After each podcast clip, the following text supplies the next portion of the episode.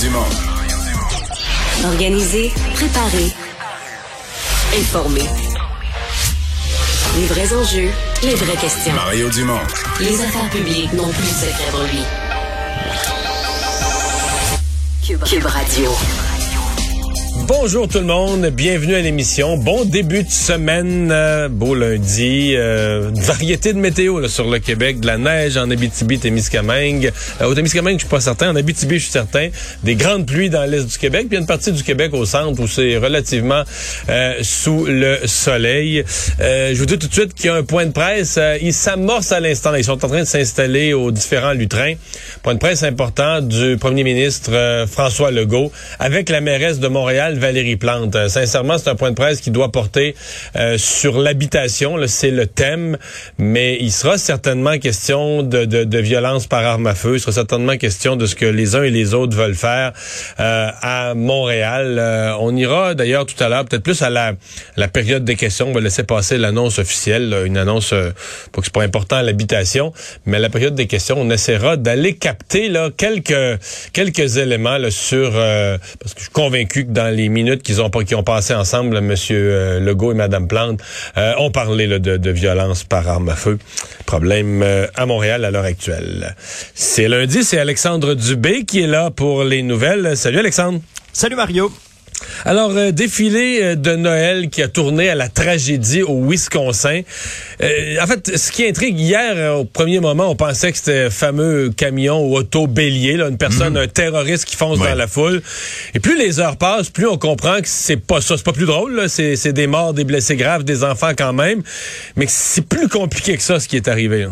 Ouais, c'est un autre point de presse qui était attendu aujourd'hui, euh, Mario, aujourd'hui, celui du chef de la police de la ville de, de Waukesha, euh, du côté là euh, du Wisconsin, parce que oui, le bilan est toujours tragique. Là, on parle de, de cinq morts, au moins une quarantaine de blessés, dont plusieurs enfants dans cette parade de Noël tragique. Mais là, les policiers ont écarté. Je t'arrête, Oui, je t'arrête. Alexandre. On va aller tout de suite à M. Legault, là, qui prend Oui. de, de- front la question de la violence. Allons-y. des responsabilités, euh, Valérie et moi, mais il y a aussi des responsabilités à Ottawa, entre autres de mieux contrôler l'entrée de ces armes euh, aux frontières et euh, bon de négocier ensemble aussi comment on peut euh, interdire ces armes de poing.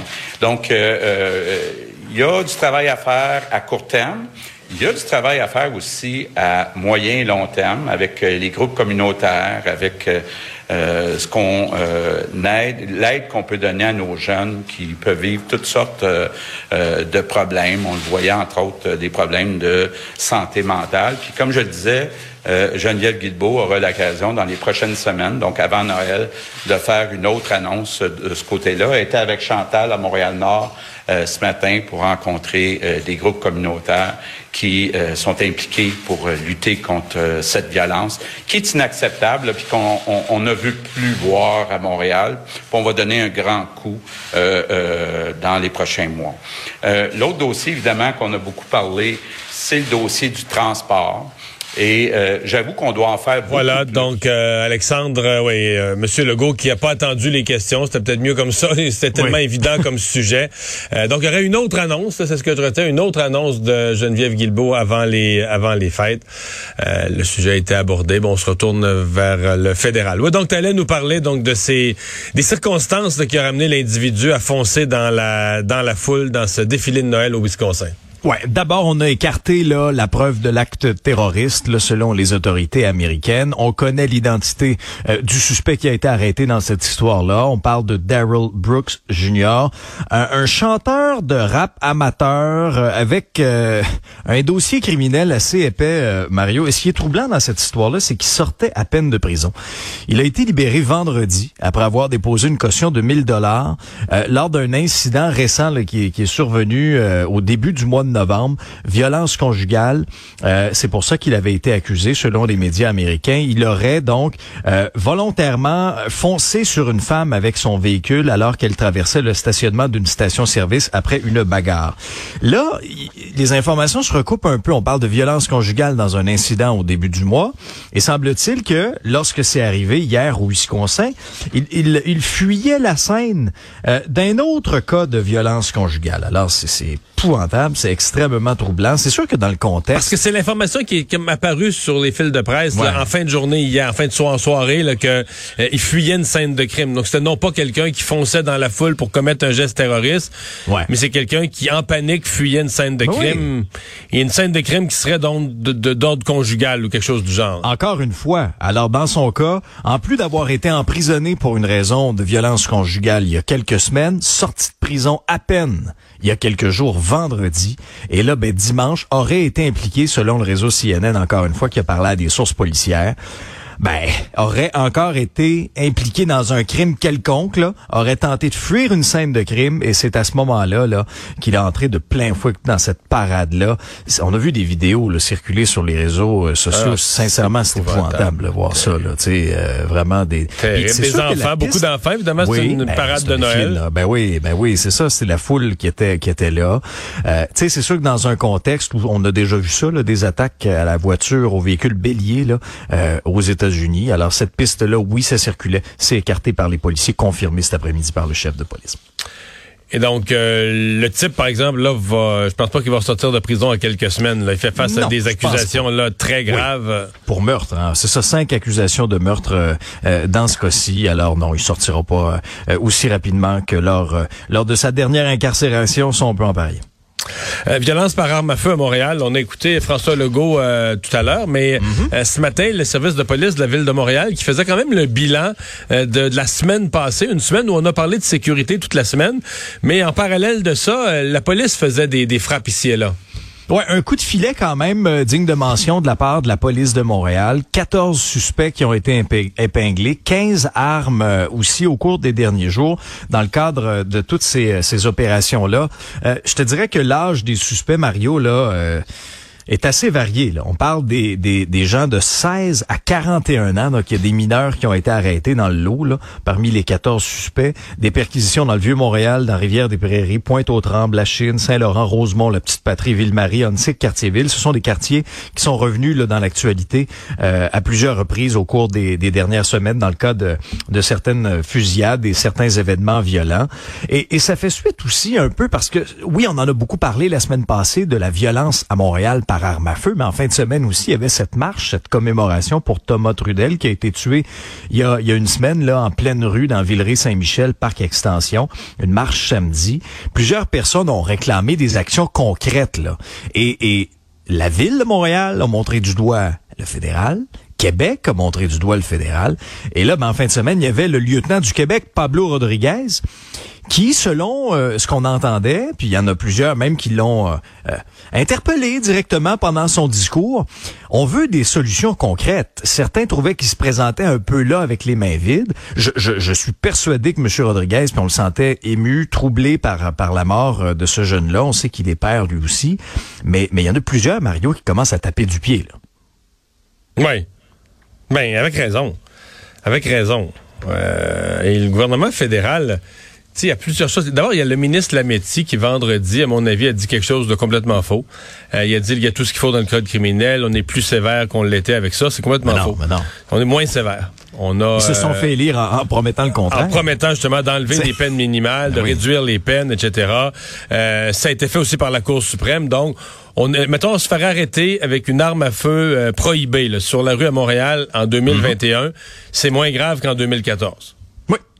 Bon, fait que là, Ah oui, Puis le ministre de la Métier a dit exactement le contraire. Donc, euh, deuxièmement, euh, je pense qu'on attend du fédéral à la frontière. Bon, eux disent avoir déjà euh, pris des mesures, mais l'impression qu'on a, c'est que les armes continuent à rentrer. Fait que c'est pas un gouvernement peut pas se contenter d'une, disons, d'une, de, de- de se satisfaire d'avoir eu de bonnes intentions, ou se satisfaire d'avoir essayé. Un gouvernement, à certains points, doit livrer des résultats.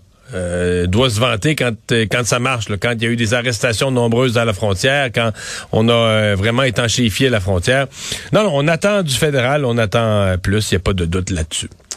Autre sujet là, qui risque d'être dans l'actualité toute la semaine, à moins d'un règlement miracle, là, mais dans l'actualité toute la semaine, et peut-être encore plus en fin de semaine et la semaine prochaine, ce sont les grèves dans les garderies. Oui, parce qu'on se dirige, Mario, là, peut-être vers un mandat de grève générale illimité. Là. Vote mercredi les- en Assemblée. Ouais, c'est ça, les syndiqués vont se prononcer mercredi. Là, d'ici ce temps-là, c'est pas compliqué, là, à tour de rôle, là, euh, que ce soit la, la CSQ d'Hébré trois jours, aujourd'hui, demain, mercredi, la FTQ de mardi à jeudi, puis la CSN euh, lundi à jeudi. Donc, simplifions ça là, pour les parents, c'est pas compliqué là cette semaine. à tour de rôle, ils vont devoir s'organiser à un moment ou à un autre pendant la semaine. Euh, ça a été annoncé au cours de la fin de semaine que les négociations justement c'était rompu là euh, parce qu'on n'arrivait pas à s'entendre pour renouveler la fameuse convention collective. Non, puis là, sur les, augmentations. Ouais, c'est Ouais. vraiment bloqué. Là. Euh, Ah oui, oui. C'est-à-dire qu'on s'entend, là, au niveau des éducatrices, on aurait, je pense, une entente ou très, très proche. Si on n'est pas sur une entente, on serait très, très proche.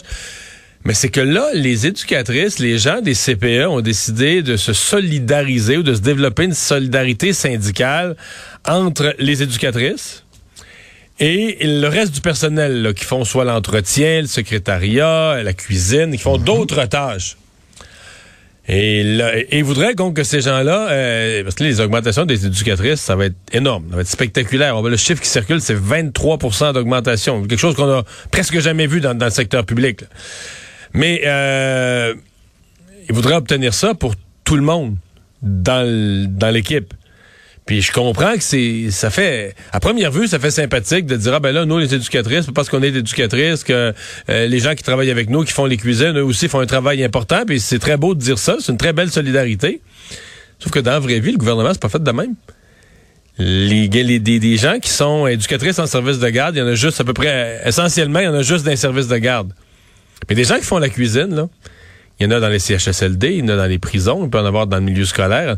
Euh, des gens qui font de Imagines-tu l'ent- le précédent? non, non, des gens qui font de l'entretien ménager, il y en a Ah oui. presque partout dans le gouvernement.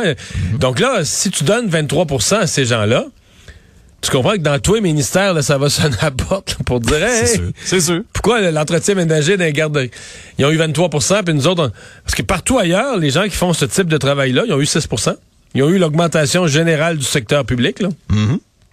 Donc, le gouvernement avait accepté le principe de dire les éducatrices en service de garde, c'est un métier majoritairement féminin, sous-payé par rapport à, la formation que ça prend, et tout ça. On, on l'a reconnu au gouvernement, puis on a dit on veut faire un rattrapage. Là, finalement, le rattrapage, il va être très important. Mais là, euh, le gouvernement a jamais dit ah oui, puis en passant, ben, une fois qu'on fait le rattrapage pour les éducatrices, là, ce pourcentage-là, on va donner. euh, sais, quand on a fait le rattrapage des enseignants ou des infirmières, on n'a pas dit tout le monde qui travaille dans les murs de l'école ou de l'hôpital, c'est pas un automatisme. C'est un groupe d'employés précis où tu dis là, il faut il faut rehausser le salaire de ceux-là. Mais à cause de ça, à cause de cette espèce de solidarité. Puis tu sais, je, je peux pas, je peux pas dénoncer une solidarité, mais dans ce cas-ci, c'est comme, je pense, que c'est une erreur syndicale d'avoir laissé se développer cette solidarité-là. Et les syndicats se sont pas rendus compte. Ouais, mais tout à l'heure, on va être pogné avec ça. Bon, Donc oui. moi, je m'étonnerais pas du tout, du tout, du tout. Je suis désolé pour les parents qui nous écoutent, mais je m'étonnerais pas qu'on ait une grève générale illimitée euh, avec de la durée. Là. Avec Ah, ben, de la ça se peut fort bien. Ça se peut fort bien. On verra le pourcentage, là. Mais tu sais, il y a toute une, une game syndicale qui se joue en ce moment aussi, Mario. On a vu, là, euh, la contestation devant le tribunal administratif euh, par rapport à cette offre-là. Oui, la Euh, contestation, que- la, contestation des augmentations de salaire. Hey, on n'a pas vu ça souvent, hein? Non, non, non, non, mais- non, que quand t'as une augmentation de salaire, je sais pas, là, moi, j'ai- rarement contesté ça. Non, c'est qu'ils disent que c'est une tactique antisyndicale, là, donc Oui. ils la contestent. C'est ça. Alors ça aussi. Alors on verra bien là euh, mercredi, mais c'est clair que pour les parents, puis tu sais, initialement, ils ont quand même règle générale les éducatrices un, une espèce d'opinion publique favorable là, pour ce qui est des, des parents. Puis bon, tu sais, il y a, il y, a, il y a- il y a quand même Ouais. une bonne ambiance là-dessus. Sauf que là, si ça s'éternise, est-ce que est-ce que les parents vont encore donner l'appui? Ben, c'est parce que c'est ça. ça. Le capital de sympathie, là, c'est comme euh, le capital dans ton portefeuille, là, ça s'épuise, là, tu comprends? Ça se dépense. ça se dépense. Et là, euh, je pense qu'ils sont en train de faire ça. Puis, je pense qu'il y a un capital de sympathie, mettons, quand les salaires sont gelés ou des gens qui sont sous-payés. Mais quand le chiffre qui circule, c'est que tu as une augmentation de 23% je pense pas que dans le public, les gens puissent se dire ça n'a pas d'allure, ils sont laissés pour compte, euh, personne les écoute, le gouvernement fait la sourde oreille aux tables.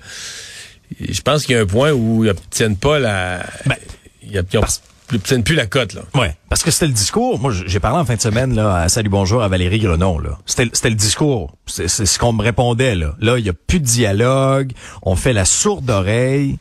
Non, mais c'est vrai, il n'y a plus de dialogue. Ça, c'est vrai. Bon, oui. Sur la base de la position syndicale, le gouvernement a dit on perd notre temps. On- Mais ils ont quand même mis ça à table 23, 20, 23% Pour les éducatrices. pour les éducatrices. Les autres, ils voudraient ça pour tout le monde. C'est pour ça que je te dis que c'est vraiment accroché sur un principe où tu dis, OK, c'est c'est plus réconciliable. Et c'est ça qui me fait, c'est ça qui me rend pessimiste. Il y a des petites rondes de négociations cette semaine, mais la, la grosse négociation de la dernière chance la semaine passée a été, euh, elle a été rompue. Parlant de grève, Oui, je ne sais pas si les employés des entrepôts de la SAQ vont avoir le même capital de sympathie que les parents avec les CPA parce que là, il y a les 800 employés des entrepôts, ceux aussi qui livrent les bouteilles dans les succursales à travers le Québec qui sont en grève depuis 5 heures ce matin. Ils dénoncent le recours de l'employeur à des travailleurs de remplacement dans les entrepôts où il n'y a pas de pénurie de main-d'œuvre. Donc, l'enjeu principal, c'est aussi le salaire. Euh, un conflit qui va nuire à l'approvisionnement dans les succursales. On nous rapportait déjà aujourd'hui qu'il y avait des tablettes là euh, vides à certains endroits euh, à l'approche des fêtes, à l'approche des d'un Noël qui va peut-être être un peu moins plate que celui de l'année passée où on pourra se rassembler, où on aura besoin de faire des provisions du côté de la SAQ. Les restaurants aussi, les bars pourraient avoir de la difficulté. Et la semaine passée, euh, ben ils avaient quitté le travail pendant 24 heures pour mettre un petit peu de pression. Il y a demain une rencontre de négo qui est prévue avec la direction de la SAQ, mais le syndicat s'attend à ce que la direction soumette une nouvelle offre de règlement. Verra ce que ça va donner, mais c'est une convention qui est échue depuis le 1er avril dernier. Ouais. Euh, les, euh, les restaurateurs aussi le sont. euh, tu sais, il y a quelque chose. ce matin, l'association des restaurateurs me rappelait qu'au Québec. Parce que bon, il y a les restaurateurs peuvent être inquiets pour l'approvisionnement des vins courants. Là, puis souvent les restaurateurs, la carte des vins est déjà faite, puis il y a huit vins dessus, puis si t'es plus ces huit vins là, il t'en Oui, reste quatre, mais le client est toujours déçu. Puis là, si t'en mets d'autres, ben là, faut que tu refasses une liste. Les gens ne savent pas que t'es as. À moins que ceux qui ont une liste faite à la craie au mur, ça se fait mieux là. Mais euh, les euh, les restaurateurs, un point qu'on oublie, c'est que beaucoup beaucoup de restaurateurs euh, pour pas avoir les mêmes vins que les gens peuvent acheter de toute façon à la SAQ, on aime avoir des importations privées. Donc le restaurateur va s'associer avec une coupe d'agences privées, Ouais. puis il va se faire importer des vins. Donc que les gens vont dire ah ben tu sais tu vas au resto, tant qu'à aller au resto, pas nécessairement un vin qui est énormément plus cher, peut-être un vin qui est relativement abordable, mais il se trouve pas à SAQ. Donc, c'est un vin différent. C'est un vin que t'as pas d'autre. Tu sais, c'est à ce restaurant-là que tu peux l'acheter. T'as pas d'autre chance de l'acheter. Je trouve que c'est une belle valeur ajoutée en, Ben oui. restauration. Mais tu sais que ces vins-là, c'est pas juste qu'il faut que tu payes ta cote-part à la SAQ, là, qui est gigantesque. Il faut qu'il paye une énorme cote-part, une forme de taxation, euh, plus que la valeur du vin. Là. Mais il faut absolument, physiquement, que les vins transitent vers les entrepôts de la SAQ. Ah, Donc, es-tu sérieux? Ah oui. oui, monsieur. Physiquement. Oh. Donc, tu me vois venir, là. Ben oui. mais- Quand les employés d'entrepôt sont en grève, les vins vont s'accumuler dans le fond de l'entrepôt. Donc, tu sais que tes vins sont là. Puis c'est pas que tu veux pas payer, c'est pas que tu te boques, là, que tu t'entêtes à pas vouloir payer. Tu es prêt à payer tous les frais, les taxes, tout ce que tu dois à la SAQ. Mais à la limite, si on te donnait, tu irais avec ton auto, avec ton pick-up, tu irais récupérer tes caisses. mais tu peux pas. Il y a pas de ça- Ben oui. Bon, il va si ça- vieillir. si ça dure- oui, il va vieillir, c'est prendre ça. valeur, il va vieillir. Mais d'après moi, si, si c'est en grève pendant le temps des fêtes, là, Ouf. et que tous les provisions d'importation privée que les restaurants ont commandées en vue du temps de Noël, parce que là, en janvier, février, tu vendras plus, a plus de monde dans les Ben non. restaurants, là. Puis on s'entend-tu qu'ils ont déjà assez mangé leur claque, eux autres, avec la COVID aussi? En tout cas, donc inquiétude, euh, résumons ça, là, inquiétude dans, dans le milieu de la restauration avec cette grève euh, à la SAQ. Merci Alexandre, à plus tard.